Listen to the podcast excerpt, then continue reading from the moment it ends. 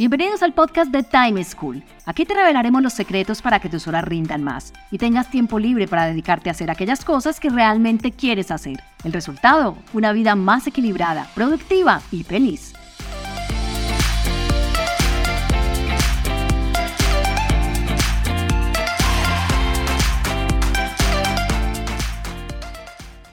Hola, soy Juan Pablo Lema, un inquieto por la productividad y un estudioso del manejo del tiempo.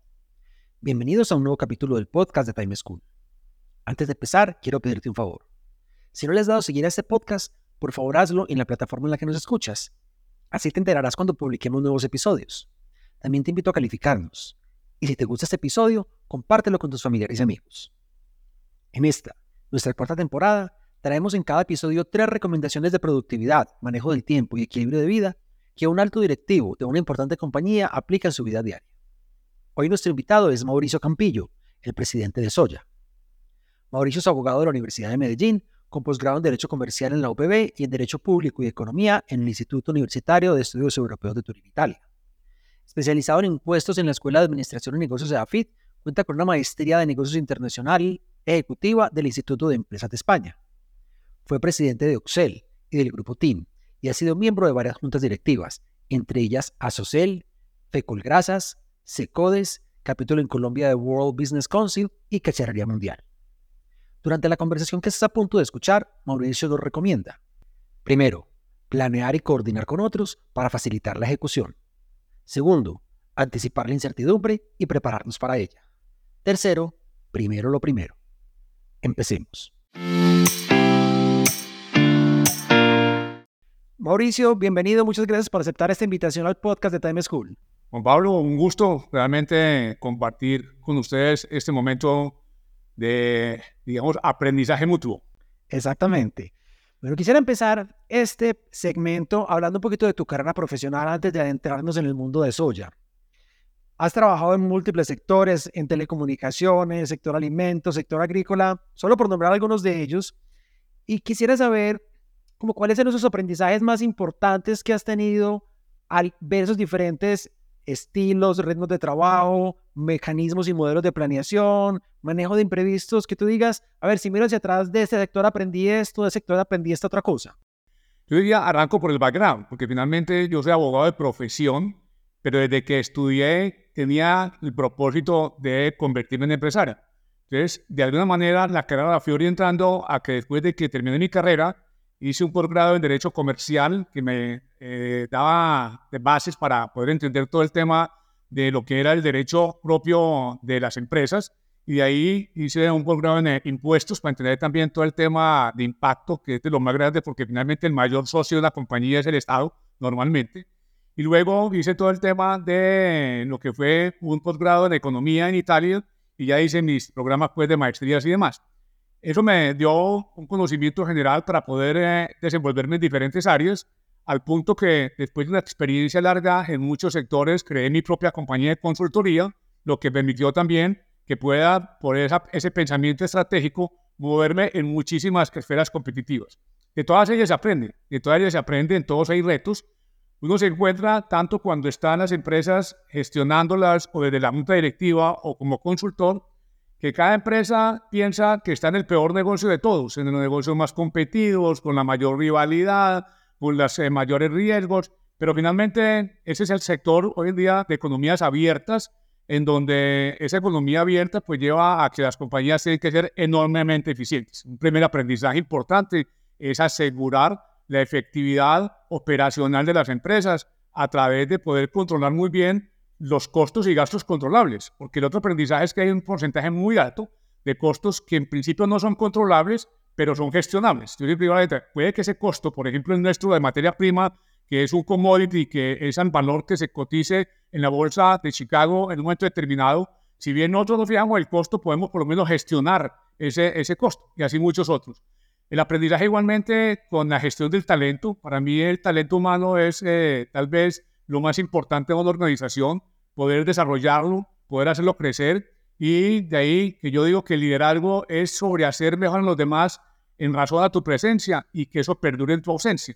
Y eso implica entonces que hay que desarrollar las personas, prepararlas, hacer las mejores personas como personas a la sociedad, pero igualmente permitir que ese desarrollo les dé carrera y que esa carrera les permite igualmente desarrollar a su familia y darle mejor calidad de vida. Entonces, son muchos aprendizajes, vuelvo y repito, el tema primero al talento humano, el desarrollo de ellos, segundo, trabajar con la gente, entender muy bien que todos son diferentes, saberlo gestionar, manejar muy bien todo el tema de la efectividad operacional y por último, hacer muy bien las estrategias de cada organización, entender claramente el entorno, eh, profundizar en ese entorno y proponer acciones concretas para poder mejorar la posición relativa en el mercado en cada una de las industrias.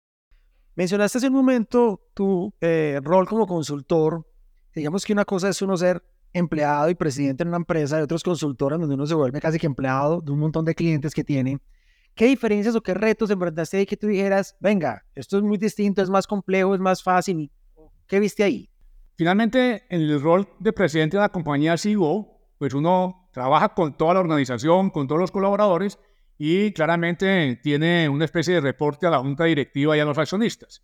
En el caso de la consultoría, como mencionas claramente, como son diferentes clientes los que contratan los servicios, pues termina cada uno de los clientes siendo a quien uno le reporta en el proceso mismo del acompañamiento estratégico, porque mi consultoría es toda consultoría hacia temas de estrategia de crecimiento y hacia todo el tema de integraciones empresariales.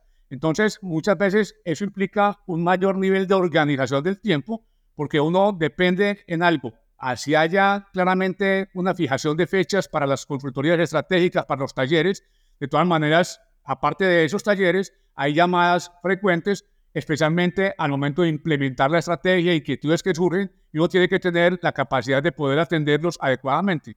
La forma como manejo el tiempo es que ellos saben tiempo que con mucha anticipación definimos para los talleres y posteriormente igualmente dejamos todo muy bien habilitado para que la ejecución sea lo más autollevada por ellos. O sea, lo que digo yo, que no dependan del constructor y que las llamadas sean las mínimas posibles. Pero es un tema interesante. Eh, hoy en día, pues claramente, como estoy de CEO, no es fácil hacerlo, pero durante el tiempo que lo hice con compañías muy grandes, fueron con clientes míos, Casa Editorial El Tiempo, Siemens, eh, DirecTV, compañías relevantes, claramente había que, con el presidente CEO, manejar correctamente el tiempo de ellos y el tiempo nuestro.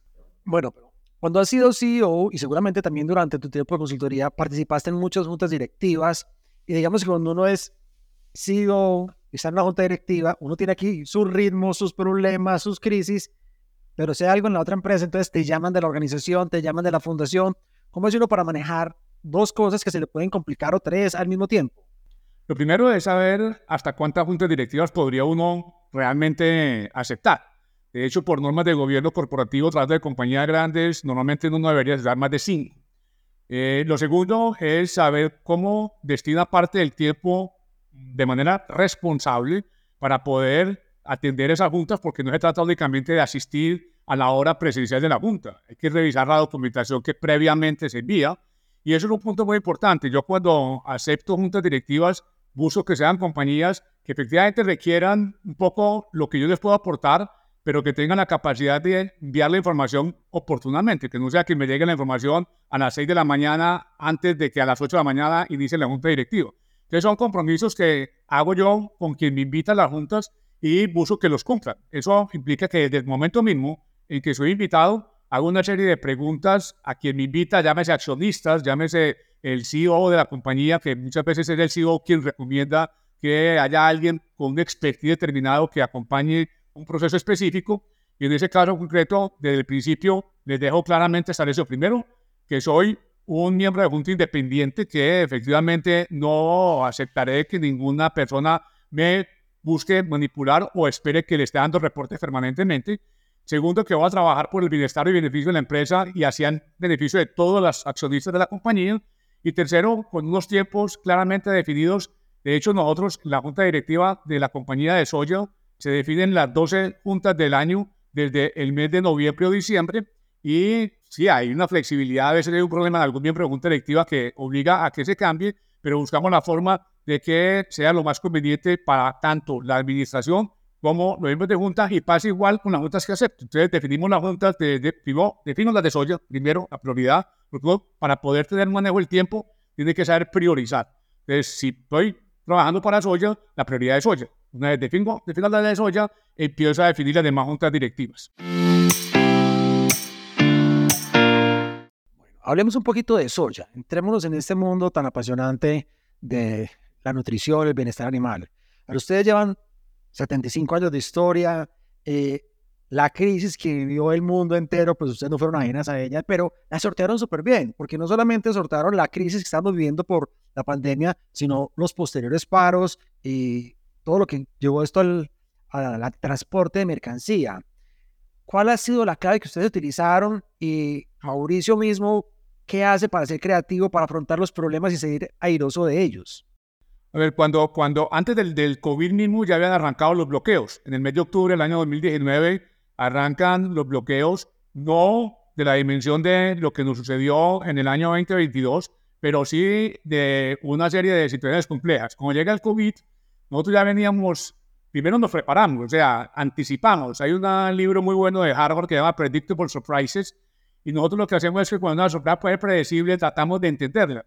Nosotros nos damos cuenta de los riesgos del rompimiento de la cadena logística desde el mes de enero del año 2020 antes de que en marzo 6 llegara ya aquí el tema de cierre de la economía. Y desde ese momento mismo arrancamos a preparar la compañía y recuerdo claramente que siendo nosotros bastante lectores y bastante recurrentes de entender otros benchmarks, conseguimos los artículos que Harvard ya había desarrollado eh, sobre el COVID. Uno era cómo un CEO enfrenta la situación del, del, del COVID, cómo enfrenta los bloqueos, cómo se gestionan equipos remotos preparamos nuestra gente y Soya fue la primera compañía que salió virtual el mismo día que llega la niña de Milán contaminada, que se informa el problema y que empiezan los cierres. Ese mismo día sacamos al personal administrativo y empezamos a trabajar para proteger al personal operativo de plantas y granjas que no podía salir a remoto, que tenía que seguir trabajando en el tema alimentario. Entonces, desde eso, uno de los artículos, o varios de los artículos que nos leímos, es todo el tema de los artículos de los SEALs. Los SEALs son la Fuerza Especial de la Marina Americana, que como dicen ellos, el único día que aparentemente ha sido mejor que el de hoy fue el de ayer y no fue bueno. Entonces sabemos que lo que nos queda hacia adelante puede ser incierto. Es lo que llaman uno esos cisnes negros, que son situaciones impredecibles con consecuencias igualmente impredecibles, que viene primero el cierre de la economía, el rompimiento de la cadena logística, luego el tema de choque de oferta y demanda, primero mucha oferta y se caen los precios, luego más demanda y menos oferta, y entonces se disparan los precios. Y empezamos a trabajar y todo eso soportado en un talento humano muy, muy, muy bien preparado. Aquí se creó una escuela de formación en el año 2010 y luego se convirtió en la escuela de formación virtual en el 2017 y tenemos programas de formación muy estructurados para hacer de nuestra gente gente muy preparada con una capacidad de toma de decisiones. Pero además, la compañía desde hace mucho tiempo viene invirtiendo en tecnología de punta para poder apalancar toda la información y la data en bases de datos robustas pero ágiles en donde hoy en día contamos con herramientas de gestión para toma de decisiones con inteligencia artificial. Entonces, todo eso, una gente capacitada, preparada, que se puede convertir en los SILs con herramientas, llamémoslo armas de gestión, como la, la tecnología, nos permite muy rápidamente responder a esas situaciones y poderlas gestionar. Y luego viene el gran bloqueo, el bloqueo de 35 días, ahí sufrimos más que con el COVID, porque la planta más grande nuestra, que la de UGA, estuvo cerrada 35 días, uno de nuestras plantas de beneficio de pollo en Candelaria Valle estuvo cerrada 35 días. Los puntos de venta del sur del país estuvieron cerrados por mucho periodo de tiempo. Tuvimos saqueos en las granjas, hubo mm, eh, eh, invasiones a granjas y se robaron los pollos que estábamos engordando. Entonces, digamos que todo nos tocó sortearlo con un impacto importante en la compañía, pero que también resultamos aeriosos de esas situaciones. Bueno, en eso ya usted también lideró lo que fue la redefinición de la estrategia y una orientación a resultados. Pero ¿cómo hace uno para orientarse a resultados, ser tan efectivo, ser tan productivo, sin perder la cercanía, sin perder el bienestar y sin perder ese cuidar la gente? Ese, punto es bien importante. Cuando se llegó aquí en el año 2009 y se redefinió toda la estrategia de la compañía, primero se invitó a un gran grupo de colaboradores que llaman equipo de transformación, más de 50, a que fueran partícipes de ese proceso de formulación, o sea, que ellos entendiesen y construyesen esa estrategia y además se volvieran de alguna manera apóstoles de la estrategia. Pero encontramos un problema en la cultura, era una cultura muy orientada a los temas de la parte técnica. La compañía hacia atrás tenía un reconocimiento muy fuerte y sigue teniendo en el mercado en la parte de sus productos y eso llevaba a que hubiera un, respeto muy, muy grande sobre los técnicos de la organización. Y lo segundo, muy orientada al tema jerárquico, o sea, había poco empoderamiento y adicionalmente la toma de decisiones muchas veces se veía bloqueada porque había que llegar hasta arriba. Eso le cambió por completo, hicimos un mapeo cultura unas herramientas de cultura y decidimos que había que orientarla completamente a resultados. Pero creamos dos culturas. La cultura principal orientada a resultados con mucha comunicación, definición claramente de los objetivos, objetivos simples, alcanzables, medibles, relevantes y definidos en el tiempo, con una compensación variable importante asociada al cumplimiento de esos objetivos, eso como un punto importante inicial. Pero adicional, creamos una cultura complementaria orientada a las personas, en donde había mucha comunicación, mucho tema de desarrollo del talento, empoderamiento y un plan de desarrollo y sucesión en la organización. Hablemos un poquito del el ser humano, de Mauricio como persona más allá de los cargos y de los roles. A ver, sé que por lo que leí, Mauricio es un gran viajero y está todo el tiempo de una ciudad, de un país para otro, buscando oportunidades, buscando opciones de negocio, buscando opciones de desarrollo. Esto me imagino que puede ser un poquito conflictivo con momentos especiales con la familia, momentos especiales con los amigos y otros temas personales. ¿Cómo maneja estas situaciones? E-, ese punto es interesante. Esta compañía es enorme. Esta compañía hoy día es una compañía grande con una especie de grupo conglomerado. Tenemos plantas de producción desde Pasto hasta Cartagena, pasando por Buga, Mosquera en la parte de Cundinamarca, Bello en la parte de Antioquia, eh, Santanderes. Y eso implica que me toque no solamente eh, estar aquí, sino viajar a visitar las operaciones con cierta frecuencia, pero además de eso, también tenemos eventos que se hacen por fuera y como dicen, la búsqueda de oportunidades, buscar alianzas estratégicas. Hemos cerrado alianzas para representar compañías como una compañía francesa, una de las más grandes en el mundo de genética eh, multiespecie.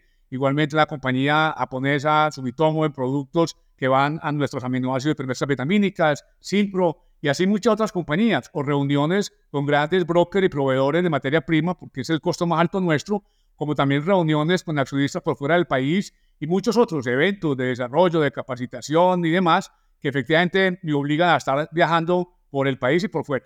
Eso lleva a que hoy en día, digamos que las hijas mayores, yo tengo tres hijas, tres hijas, con, eh, tengo ya 30 años de casado, y las hijas tienen 26, 25 y 11 años la pequeña, que Dios nos dio una bendición porque no sabíamos que las grandes iban a ir del país tan jóvenes, según a los 17 años, a estudiar afuera, y la que nos acompaña.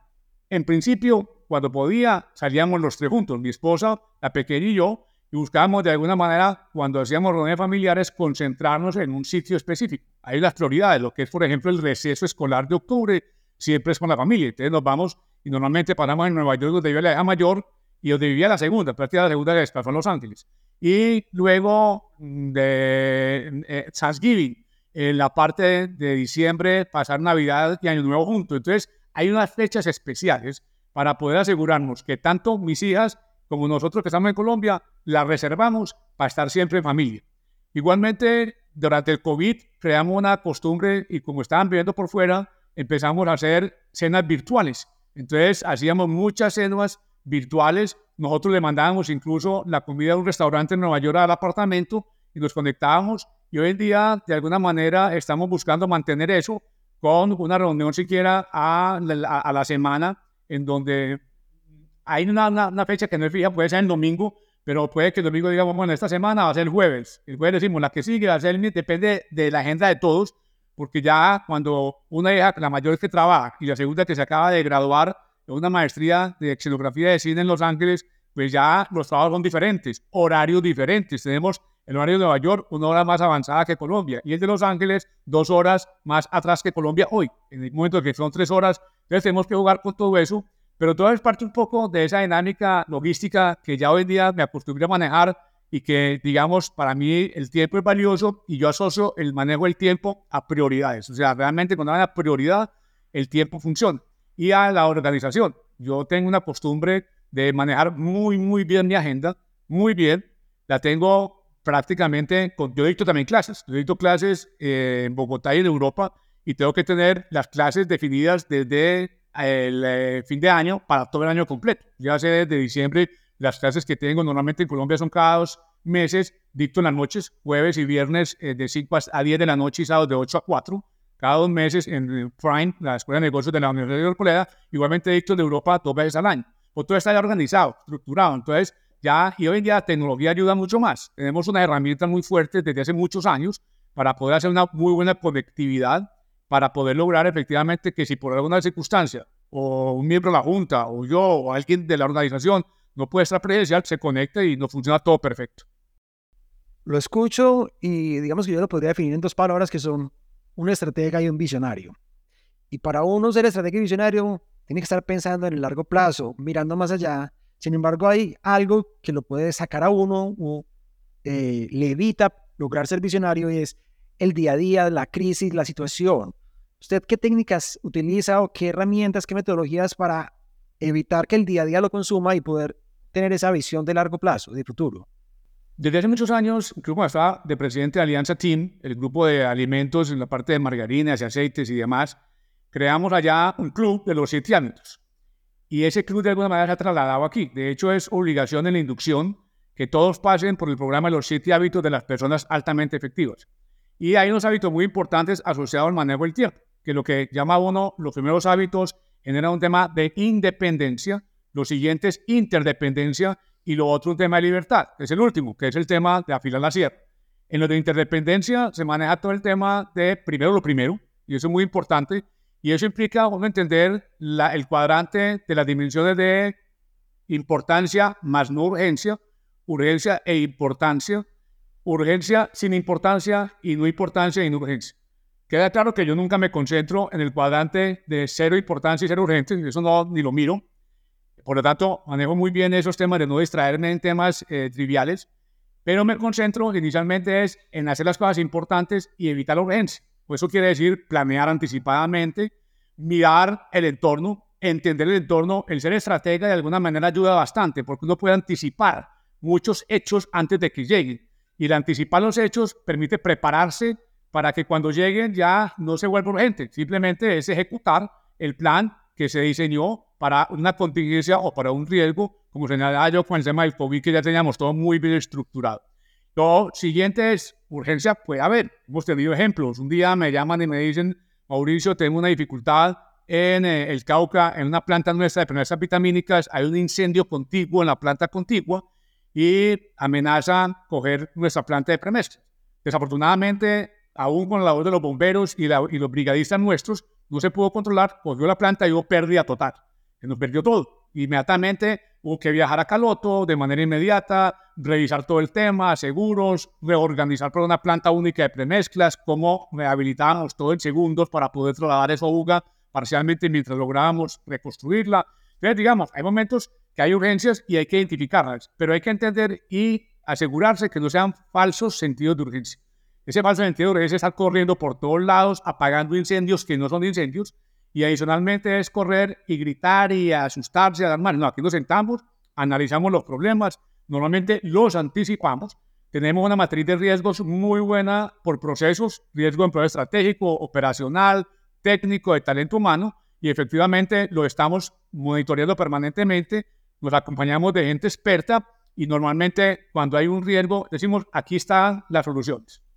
Hablando un poquito del tiempo libre, ¿qué hace Mauricio en el tiempo libre? ¿Qué le gusta hacer y en qué momento de la semana lo hace? Bueno, en principio, el principal tiempo libre es el espacio que tengo para ir a visitar las hijas, que es normalmente el receso, Thanksgiving, Semana Santa. Ese es el más importante y en ese momento lo que voy estoy con ellas, salimos a cenar, compartimos, vemos películas, escuchamos música y tratamos de tener un ambiente que le dé gusto a todos. Ya en el día a día, o sea, el normal eh, tiempo libre, a mí me gusta hacer ejercicio. Eh, tengo un pequeño gimnasio en la casa con algunas zonas húmedas, entonces aprovecho, especialmente el fin de semana, dedico mucho más tiempo. En semana un poco menos porque llego normalmente tarde a la casa, pero en el fin de semana sí. En semana, después de ya haber salido de todos los temas laborales y haber tenido algo de espacio con la familia, me pongo a escuchar música, eh, más que a escuchar, a ver, o sea, puede que no me concentre porque me pongo a escuchar eh, y a ver temas de YouTube, de mucha música de todo tipo, y eso me relaja realmente. Y tengo los diálogos normales pues, con, la, familia como tal. Leo mucho, me gusta leer mucho. leo mucho más temas de papers eh, de todo tipo, de wellness, eh, de, bienestar, de, de temas de crecimiento personal, pero más que para mí mismo, para poder trasladar ese crecimiento a las personas. Por lo que te decía, que para mí el objetivo, yo tengo un personal mission statement y es dejó huella, guion, trans, guion, formó gente. O sea, dejó huella, transformó gente.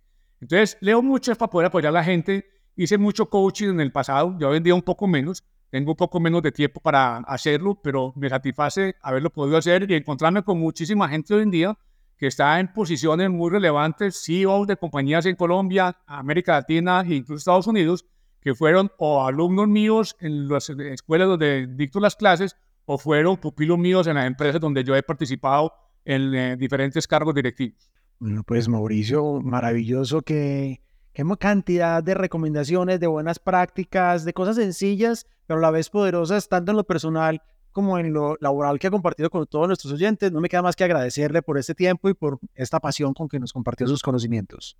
Juan Pablo, muchísimas gracias eh, y espero pues que todo esto ayude a seguir transformando vidas y aquellos que eh, lo consideren, hay mucho material que apoya todo esto. Un saludo especial y muchísimas gracias. Espero que hayas disfrutado esta conversación y que pongas en práctica las tres recomendaciones que nos compartió Mauricio.